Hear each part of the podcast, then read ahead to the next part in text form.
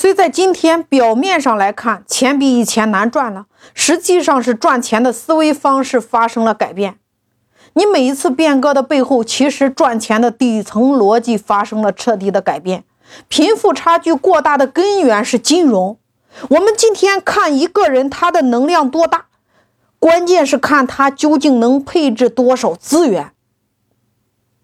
所以今后个人如何获得财富？你只有三条通道，第一条叫做出售资源，第二条叫做配置资源，第三条叫做掌控资源，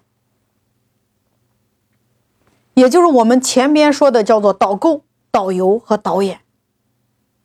金融的本质不就是钱生钱吗？金融说穿了就是以增值为目标，以杠杆为手段，以信用为基石。没有杠杆，金融就失去它存在的价值。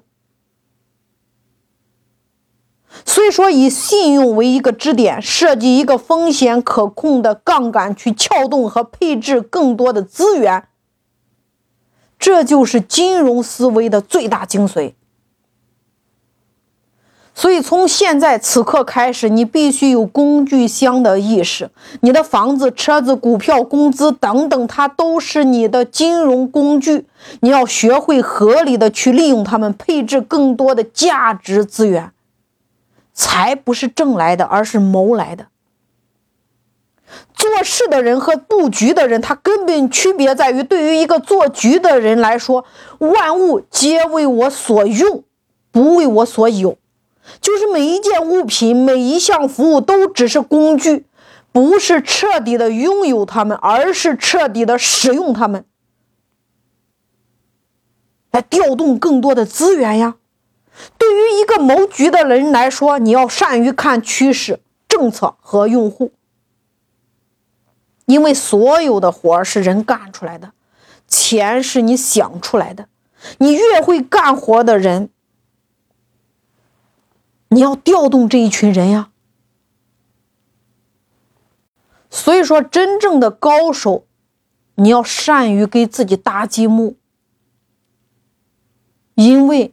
要把你的长板无限的放大，把你的短板你要找到适合你短板的人来给你搭积木。所以说，每一个人都活在自己的梦想当中。你成就别人梦想的时候，别人是快乐的。没有人会拒绝一个人爱的滋养。你能滋养别人的梦想，别人才能滋养你的梦想。这是一种相互的关系啊！你能成就多少人的梦想，反过来就有多少人来成就你的梦想。所以，二零二一年机会就在你的身边，你能够把最好的给予别人，你就会从别人那里获得最好的回报。所以说，资源无处不在，资源就在你我的身边。处于困境中的人，他往往只关注自己的问题，而解决问题的途径通常是在于你是如何解决别人的问题。你解决了你身边人的问题，他们就成了你解决自己问题的资源。